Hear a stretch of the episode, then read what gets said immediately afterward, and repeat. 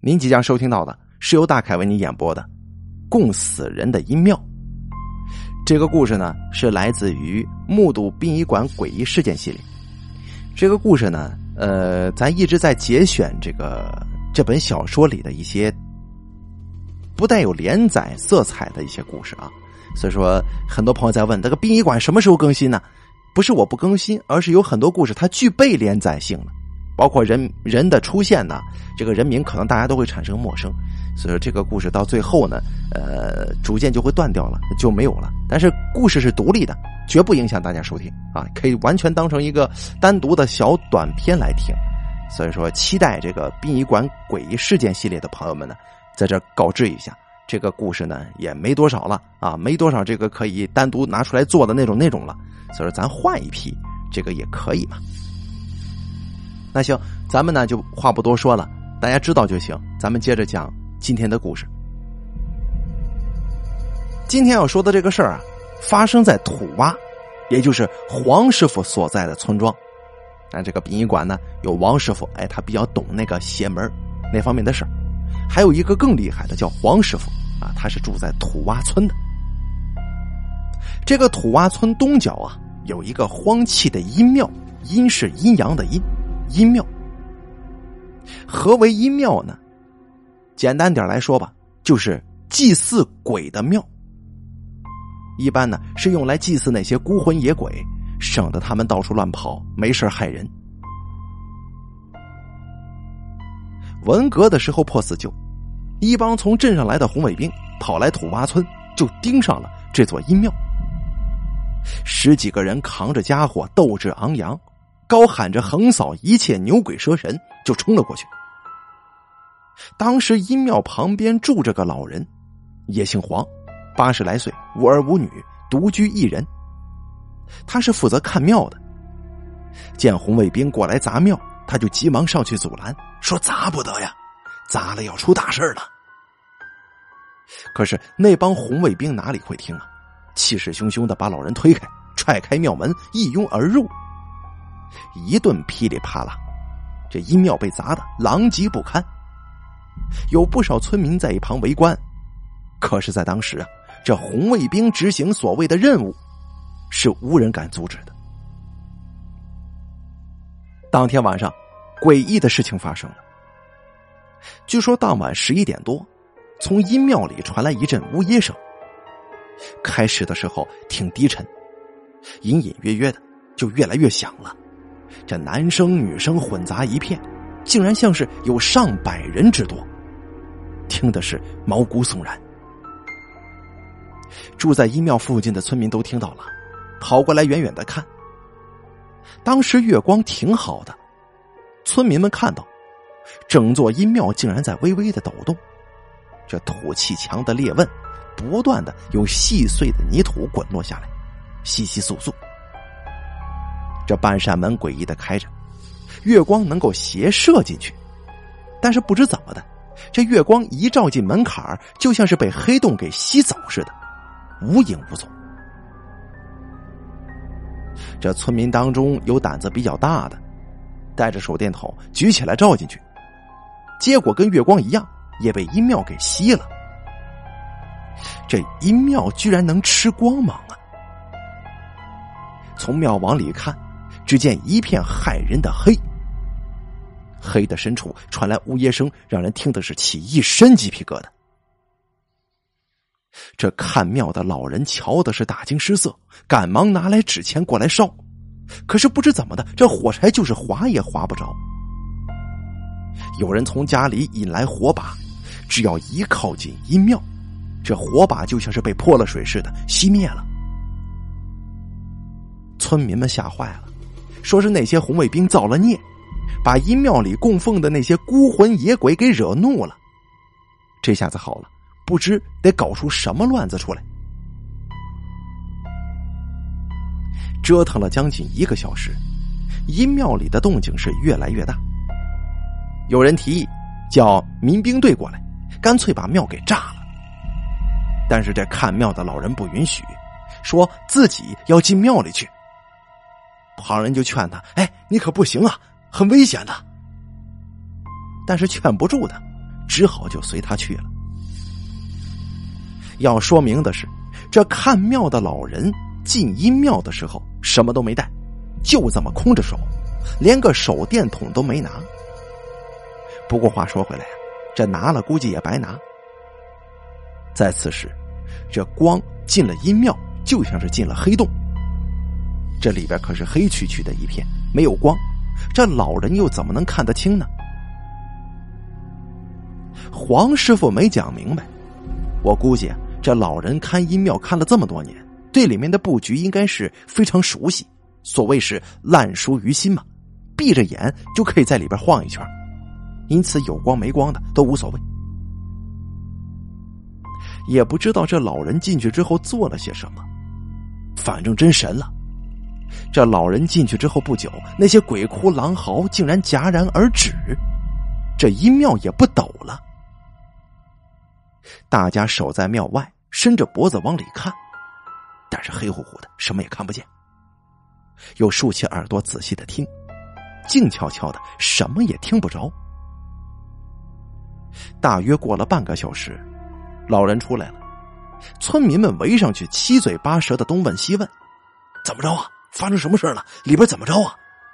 他一概不回答，只是挥了挥手让大家都散开，但是却拉住了村长，说是有话要说。老人嘱咐村长，让他赶紧叫人去邻村找石匠泽贵，让他帮忙，务必在明天日落之前做出四个小石龟，乌龟的龟啊。做好之后，这龟背上抹上朱砂，再点上眼，找根棉绳，要足够长，浸在茶油里。等明天石龟做好之后，再取出来用。泽贵带着徒弟一宿没睡，连夜赶工。第二天中午，这四只小石龟就做成了。点上朱砂之后，就拿到了阴庙里。按照老人的要求，阴庙外墙的四个角已经挖好了四个洞，这洞与洞之间还挖了浅沟，互相连接，等于在阴庙外边弄了一个框，把这个阴庙给框里头了。老人亲自动手，取出在茶油浸了一夜的棉绳，缠在石龟的四肢上，缠好一只埋一只，棉绳不剪断。放进事先挖好的沟槽里，径直拉向南角，然后又开始系另一只石龟。很快的，四只石龟被分别掩埋在阴庙外的东南西北四个角落，彼此被棉绳连接在一起。做完这些，老人松了口气。他告诉村长，把这阴庙锁上。再也别去拜祭了，也不能让人进去。这说来也真神了。从此之后，阴庙里的那些东西再也没做过祟。大家呀，都对老人那天晚上在阴庙里做了什么感到非常好奇。但是对于此事，老人只是只字不提，连村长也没告诉。一个月之后，老人睡梦当中突然去世。至于那天晚上他进阴庙的经历，就永远成了个谜团了。几十年过去了，阴庙已经破败不堪。前几年一场大雨让阴庙塌了半面墙，也没人再去管。前段时间，土洼村有户人家来了一个城里的亲戚。这个亲戚带着一个十岁大小的小男孩这家里呢，两个小孩就带着这个小男孩满村子窜，一高兴就跑到阴庙跟前来了。这三个人围着阴庙转了好几圈小男孩胆子大，好奇心重，听说这庙闹鬼，就提议咱进去看看吧。那两个本地小孩是不敢的，这个城里来的孩子。为了炫耀自己胆子大，他捏了块石头，独自从塌墙的地方进到了阴庙里。据这个小孩后来自己说，他进去之后，只看见里面呢有神龛、土罐，这墙角还有倒掉的扫把，到处都是蜘蛛网、灰尘，灰蒙蒙的。人待在里边，感觉特别不舒服。他没敢往里走，把手中的石头往神龛那边扔过去，没想到惊起了两只麻雀。他吓了一大跳，就赶紧跑出来了。当天晚上，小孩就发高烧了，连夜送去镇上的医院，挂了水，这体温很快恢复正常。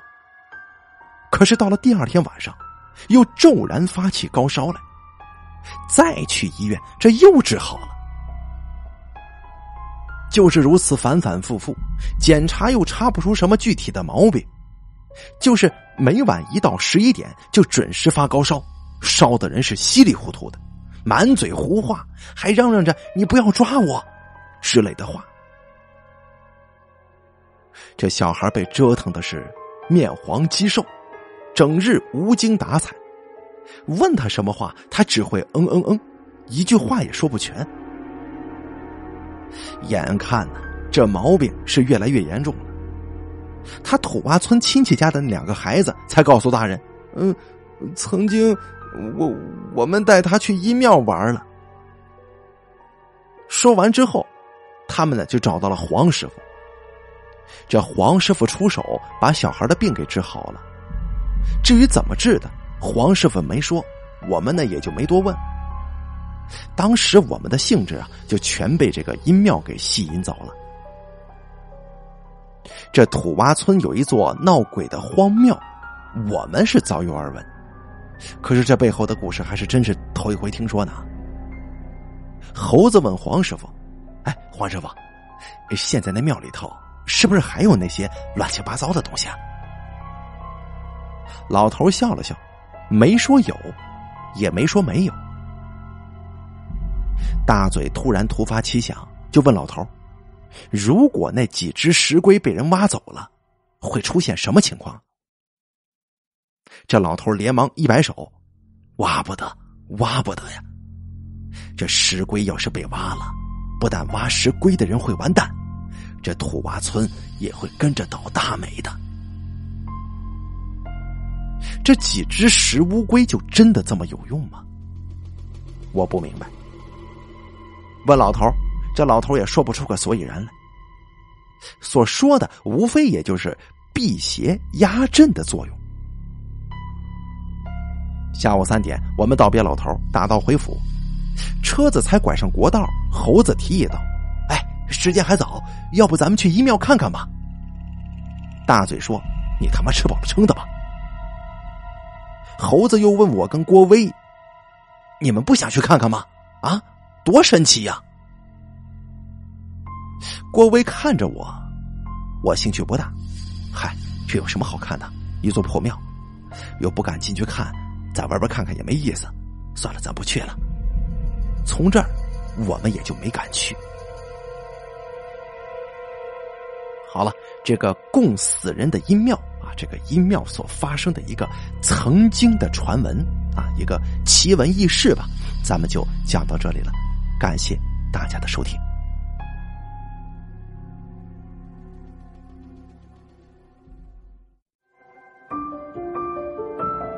本期故事演播完毕。